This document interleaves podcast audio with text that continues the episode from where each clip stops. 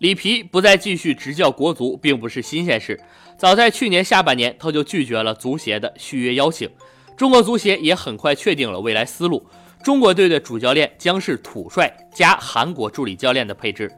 此前，韩国媒体曝光了三名韩国教练，他们分别是2002年韩日世界杯韩国队守门员李云在，当时的后卫崔真哲，以及那支韩国队的助理教练崔振汉。其中，崔振汉去年曾与中乙的延边北国队执教了半个赛季。这一次的韩国风是在去年就已经决定的，几乎是与朴泰夏确定不再担任延边富德队主教练，而担任中国女足黄队主教练同时决定的。里皮是个聪明人，亚洲杯上他选择了三名 U23 球员加一群老将。里皮说：“以前我会给新人机会，但是他们实力不行，所以我选择了老将。”中国队是列强中最老的一支球队，其原因无非是里皮不想让自己的执教历史太过于不堪。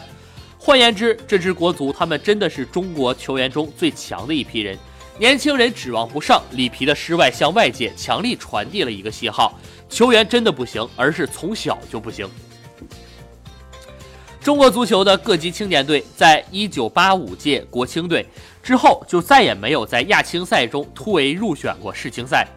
现在在亚青赛中更是小组赛屡屡出局，十九岁、二十岁的球员都指望不上，只能指望更小的一批。中国足球真正重新的红火是在校园足球开始之后，也就是说，在二零零五年以后才火了起来。二零零五年是一个重要的时间点，这一年之后，中国的注册球员明显增多，被认为耽误学习的足球又重新被认可，培养一批孩子至少要到八到十年的时间。我们中国球迷能甘愿等这么久吗？